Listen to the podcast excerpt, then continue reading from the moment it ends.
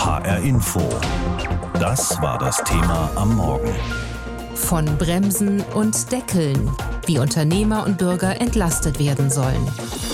Preise müssen runter, sagte der Bundeskanzler gestern, virtuell zumindest flankiert vom Finanzminister und Wirtschaftsminister. Zumindest die Gasumlage wird die Preise nicht noch weiter erhöhen, denn die ist vom Tisch. Aus Berlin Uli Haug.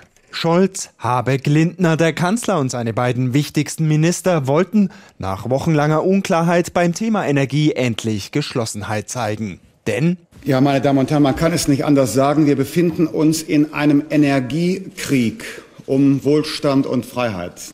Russland setze international seine Energie als Waffe ein, ergänzte der Kanzler und hat damit zumindest indirekt angedeutet, wen er als Verursacher hinter den Gaslecks in der Ostsee vermutet. Deshalb können wir spätestens nach den Zerstörungen an den Pipelines, den Gaspipelines in der Ostsee sagen, auf absehbare Zeit wird Gas aus Russland nicht mehr geliefert werden. Energiekrieg, Energie als Waffe. Die markige Rhetorik ist wohl nicht zufällig gewählt, denn die Regierung plant einen schuldenfinanzierten Abwehrschirm in Höhe von bis zu 200 Milliarden Euro, der Verbraucher und Unternehmen vor stark steigenden Energiepreisen schützen soll. Und um die Schuldenbremse 2023 trotzdem einzuhalten, reaktiviert sie noch in diesem Jahr den Wirtschaftsstabilisierungsfonds, der zur Krisenbewältigung gedacht ist.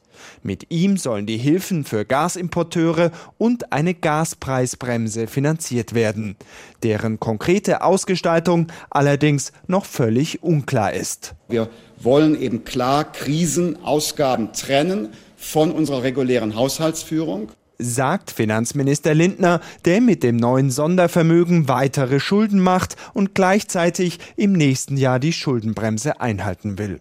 CDU-Fraktionschef Merz fasst diese Schulden folgendermaßen zusammen, die neben dem regulären Bundeshaushalt geplant sind. Wir sind jetzt bei 60 Milliarden äh, Energie- und Klimafonds, 100 Milliarden Bundeswehr und 200 Milliarden WSF, also Wirtschaftsstabilisierungsfonds, der befüllt werden soll. Damit sind wir bei ungefähr 360 Milliarden Euro neue Schulden allein in diesem Jahr.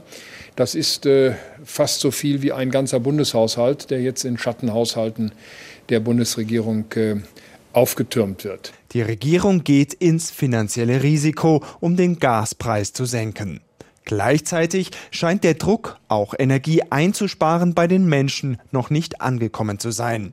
Denn nach Angaben der Bundesnetzagentur hat der aktuelle Gasverbrauch der deutschen Privatkunden zuletzt deutlich über dem Verbrauch der Vorjahre gelegen. Von Wirtschaftsminister Habeck kommt deshalb ein eindringlicher Sparappell. Bei aller Bereitschaft, jetzt viel Geld in die Hand zu nehmen und die Preise abzufedern, die Notwendigkeit, Energie einzusparen, bleibt unvermindert bestehen. Vielen Dank. Wie genau diese Bremsen und Deckel aussehen soll, was am Ende das alles für uns bedeutet, das scheint noch offen. Die Details sollen ab jetzt ausgearbeitet werden und dafür verantwortlich ist unter anderem Veronika Grimm. Sie ist Wirtschaftswissenschaftlerin, eine der Wirtschaftsweisen und leitet die Kommission, die den Vorschlag für die Gaspreisbremse erarbeiten soll. Ich konnte heute Morgen mit ihr sprechen und wollte von ihr wissen, 200 Milliarden Euro, die da jetzt im Raum stehen, eine gewaltige Summe. Wird das lange reichen? Ja, das ist eine große Summe, aber es ist auch gut, dass eine große Summe vorgesehen wurde, weil man muss ja bedenken, die Gaskrise, die Energiekrise wird nicht sofort wieder verschwinden, sondern dauert vermutlich bis in das Frühjahr 2024. Da ist es natürlich wichtig, dass die Mittel, die jetzt vorgesehen sind, da auch reichen, um abzufedern, damit man nicht im nächsten Sommer in die gleiche Diskussion gerät, wie man sich denn jetzt für den nächsten Winter wappnet. Insofern ist die Summe groß, beeindruckend, aber auch angemessen. Ihre Aufgabe ist es, zusammen mit anderen jetzt einen Vorschlag zu erarbeiten, wie das Ziel erreicht werden soll, also wie die Gaspreisbremse aussehen könnte. Wie gehen Sie daran? Sind da verschiedene Modelle bereits auf dem Tisch? Man muss sich nur noch entscheiden, welches nimmt man nun? Oder sitzen Sie, wenn Sie sich zum ersten Mal treffen, vor einem weißen Blatt Papier? Ja, die Bundesregierung hat ja jetzt nochmal gewisse Leitplanken eingezogen. Man möchte jetzt eine Gaspreisbremse, also einen Gaspreisdeckel umsetzen. Und das verengt unseren Diskussionsraum. Aber innerhalb dieses Diskussionsraums wird es noch viele Entscheidungen geben. Es gilt ja eine Lösung zu erarbeiten, die erstens unbürokratisch ist. Also es darf nicht zu umständlich sein, die umzusetzen. Sie muss sehr, sehr schnell implementierbar sein, weil der Schuh drückt schon. Also viele Menschen bekommen schon die sehr, sehr hohen Gaspreise zu spüren. Die werden vom Großhandel an die Verbraucher weitergereicht, Stück für Stück, wenn die Verträge auslaufen. Und dann gilt es natürlich, Gas zu sparen weiterhin. Das heißt, man darf auf keinen Fall die Preise auf eine Art und Weise senken, die den Verbrauch anheizt. Und das ist eine große Herausforderung. Ich glaube aber, es liegen ganz, ganz viele gute Vorschläge auf dem Tisch. Es wurde ja ganz, ganz viel im Vorfeld schon diskutiert, vorgeschlagen aus der Wissenschaft, aus der Politik. Und ich glaube, wir werden da gut vorankommen und schnell. Aber es gibt viele Details zu besprechen und man muss da sehr gut aufpassen, dass nachher ein guter Vorschlag auf dem Tisch liegt, der auch umsetzbar ist. Einen Punkt möchte ich gerne aufgreifen aus dem, was Sie gerade gesagt haben, dass möglicherweise der Gaspreisdeckel das falsche Signal sein könnte. Entlastet werden ja eigentlich alle, auch die, die sich vielleicht sehr hohe Gaspreise leisten könnten. Bedeutet das nicht am Ende, dass viele dann eben doch mehr verbrauchen werden, dass dieses Signal eben dazu führt, dass die Gasspeicher vor dem Ende des Winters doch noch leer sein könnten? Ja, genau, das muss oberste Priorität haben, das zu verhindern. Das wird sicherlich in der Diskussion eine große Rolle spielen. Und man muss wirklich sagen, wenn am Ende das Gas nicht reicht, dann nützt jeder Gaspreisdeckel nichts, dann nützt jede Abfederung nichts, dann sind wir in einer sehr misslichen Lage, weil das sehr, sehr umfangreiche, gravierende wirtschaftliche Auswirkungen haben wird. Insofern muss das Sparen oberste Priorität haben. Und das ist eben genau das Spannungsfeld, in dem wir jetzt agieren. Einerseits die Preise abfedern, aber auf der anderen Seite die Gas Gassparanreize nicht damit zu konterkarieren. Die drei Entlastungspakete, dann jetzt die Gaspreisbremse. Das Ganze kostet unglaublich viel Geld. Dafür müssen Schulden aufgenommen werden, muss Geld aufgenommen werden vom Staat. Ist das Ganze ein Generationenprojekt? Werden wir daran noch lange zahlen müssen? Ja, wir sind in der herausfordernden Situation, dass sich gerade die Krisen überlagern. Wir haben hohe Inflation, wir haben die hohen Energiepreise. Es gibt noch Störungen in den Lieferketten, Materialengpässe. Also man darf diese Krise nicht unterschätzen. Insofern ist es gut, dass man jetzt konsequent agiert. Aber man muss jetzt auch wirklich achten, dass man auch das Richtige tut, um aus dieser Krise herauszuwachsen und sich dann auch wieder auf Zukunftsaufgaben konzentrieren zu können. Aber das ist schon ein unangenehmer Anfang dieses Jahrzehnts. Ich hoffe, gegen Ende des Jahrzehnts werden wir dann wieder auf unsere Zukunftsaufgaben konzentrieren können. Das wünschen wir uns ja wirklich alle. Frau Grimm, zum Abschluss noch die Frage, diese ganzen Gelder, die jetzt mobilisiert werden, Sie haben auch das Stichwort Inflation genannt, könnte das dazu führen, dass diese staatlichen Stützungsprogramme, Entlastungsprogramme die Inflation noch mal zusätzlich anheizen? Ja, auch das ist eines der Spannungsfelder, in denen wir agieren. Auch das darf nicht passieren. Es gibt ja oft keine einfachen Lösungen. Die Inflation muss im Rahmen gehalten werden. Die Geldpolitik stellt sich ja auch schon konsequent der Inflation entgegen mit den Zinserhöhungen. Es werden vermutlich weitere Folgen natürlich. Aber auf der anderen Seite kann man natürlich die Haushalte bis in die Mitte der Gesellschaft nicht mit den hohen Kosten alleine stehen lassen. Und hier gilt es eben zielgerichtet zu agieren, aber eben auf eine Weise, die die Inflation nicht unnötig anheizt. Wochenlang gab es ja wachsende Verunsicherung über die geplante Gasumlage, mit der die strauchelnden Gaslieferanten gestützt werden sollten. Kurz vor deren Einführung wurde sie dann gestern kassiert, endgültig. Stattdessen soll es eine Energiepreisbremse geben. Für die Entlastung privater Haushalte und der Industrie greift die Bundesregierung wirklich tief in die Tasche. 200 Milliarden Euro soll das Ganze kosten. HR Info Medienschau ja, und darüber diskutieren auch die Journalistinnen und Journalisten in den Medien. Meine Kollegin Selina Rust aus unserer H-Info Politikredaktion hat sich einen Überblick dazu verschafft. Selina, Gasumlage weg, Energiepreisbremse da. Wie wird das kommentiert? Ja, was die Gasumlage angeht, da ist das Bild sehr eindeutig in den Medien. Gut, dass die vom Tisch ist, das war längst überfällig, das ist so der einhellige Tenor. Aber bei der Energiepreisbremse, da gibt es unterschiedliche Meinungen. Schauen wir uns zuerst mal die positiven Stimmen an. Die Frankfurter Rundschau, die schreibt zum Beispiel, Zitat, das Volumen von 200 Milliarden Euro für die Kontrolle der Gaspreise ist beeindruckend. Es ist groß genug, sowohl den Bürgerinnen und Bürgern als auch der Wirtschaft den Optimismus zurückzugeben, dass dort Deutschland stark genug ist, durch diese Krise zu kommen. Der Wiesbadener Kurier schreibt, das Entlastungspaket erinnere an den Whatever it takes Moment bei der Euro-Rettung, denn die Regierung sende die Botschaft, Zitat, wir tun alles, was nötig ist, damit der vom russischen Präsidenten ausgelöste Energiekrieg beherrschbar bleibt und gewonnen wird, koste es, was es wolle. Das ist eine starke Botschaft, meint der Wiesbadener Kurier.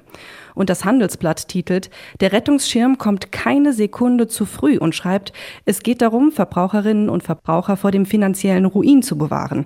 Es geht darum, die Implosion des industriellen Kerns Deutschlands noch aufzuhalten. Du hast es gerade angedeutet, nicht jeder sieht dieses Entlastungspaket auch wirklich nur positiv. Welche Kritikpunkte haben die Kommentatorinnen und Kommentatoren? Ja, ganz häufig wird da erwähnt, dass durch diese Hilfen signalisiert werden könnte, ihr braucht jetzt gar kein Gas mehr zu sparen. Und das würde natürlich die Situation nur noch schlimmer machen. So hat auch Daniel Pokraka aus dem ARD Hauptstadtstudio gestern in den Tagesthemen folgende Bedenken geäußert.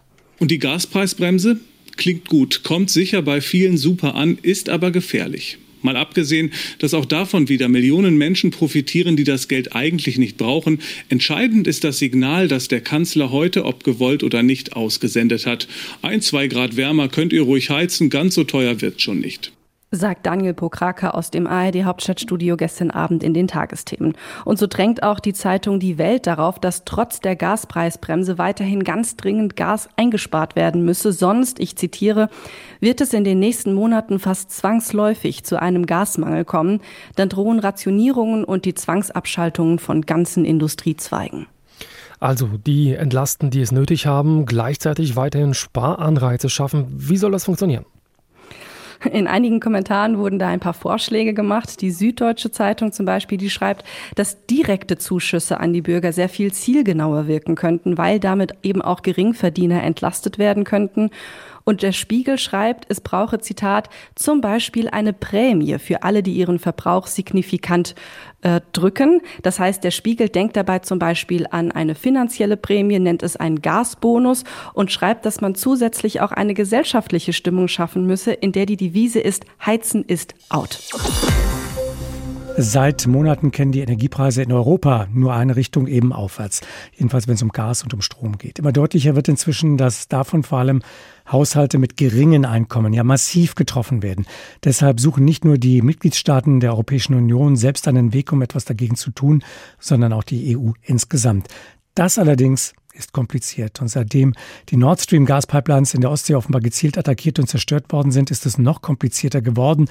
Heute treffen sich die Energieminister in Brüssel. Es dürfte mehr werden als ein Krisentreffen, berichtet Holger Beckmann. Noch vor wenigen Wochen beim letzten Treffen der EU-Energieminister war zumindest bei Robert Habeck ein Hauch von Zuversicht herauszuhören angesichts der Energiekrise. Deutschland bekommt kein russisches Gas mehr und wir können trotzdem einspeichern. Das heißt, der Markt rechnet nicht mehr damit, dass wir kollabieren, wenn kein russisches Gas kommt, sagte der grüne Bundeswirtschaftsminister. Doch inzwischen hat sich das Blatt wieder gewendet zum Schlechten. Es sind die offensichtlich durch gezielte Anschläge verursachten Lecks in den beiden Ostsee-Pipelines Nord Stream 1 und Nord Stream 2, die manch einen in Brüssel Böses ahnen lassen. Was, so fragen viele deshalb, wenn aktive Pipelines attackiert würden, etwa die beiden Röhren durch die Nordsee aus Norwegen oder die Baltic Pipeline, die norwegisches Gas nach Polen leitet. Wir haben bereits unsere Maßnahmen verstärkt, mit denen wir unsere kritische Infrastruktur schützen. Und wir werden vereinbaren, diese Schritte mit verbindlichen Absprachen jetzt weiter zu verstärken, sagt EU-Kommissar Didier Reinders. Außerdem setze man alles daran, die Urheber dieser Angriffe zu finden. Die Rede ist in Brüssel ebenfalls von Vergeltungsmaßnahmen. Der Gaspreis jedenfalls klettert seitdem wieder weiter nach oben und wer in der EU geglaubt hatte, dass sich die Situation zumindest etwas entspannen würde, sieht sich getäuscht. Dabei hatten die Energieminister heute eigentlich den Fokus auf den Strompreis setzen wollen. Um den zu drücken, soll möglichst bald für die Stromproduzenten ein Höchstpreis festgelegt werden, damit nicht mehr die teuren Gaskraftwerke maßgeblich sind für das, was bei Verbrauchern auf der Stromrechnung steht. Und mit einer Übergewinnsteuer für diejenigen, die derzeit prächtig am teuren Strom verdienen, nämlich vor allem die Ökostromhersteller, will man einkommensschwache Haushalte in Europa von den hohen Energiekosten zumindest etwas entlasten. Das ist der Plan. Ein entsprechender und mit Deutschland und Frankreich abgestimmter Vorschlag der EU-Kommission dafür liegt auf dem Tisch. Der gute Ansatz ist, dass man hier einen gemeinsamen europäischen Plan verfolgt, denn aus diesen Einnahmen können die Mitgliedstaaten schöpfen. Deshalb ist diese Herangehensweise eine, die Frankreich und Deutschland gemeinsam unterstützen sagt Frankreichs Präsident Emmanuel Macron. Noch allerdings zeichnet sich im Kreise der EU-Energieminister keine Mehrheit dafür ab. Es dürften also schwierige Beratungen werden. Noch verschärft auch durch einen Brief von 15 Mitgliedstaaten an die EU-Kommission. Darin verlangen sie einen europaweiten Gaspreisdeckel, aber nicht für Verbraucher, sondern für Importeure. Europa solle dabei das Gas für die Union gemeinsam einkaufen und nicht mehr jeden Preis bezahlen, den der Markt verlangt. Und an dieser Stelle sind Frankreich und Deutschland sich nicht einig. Während Frankreich nämlich einen solchen Weg unterstützt und den Brief mit unterzeichnet hat, ist man in der Bundesregierung skeptisch.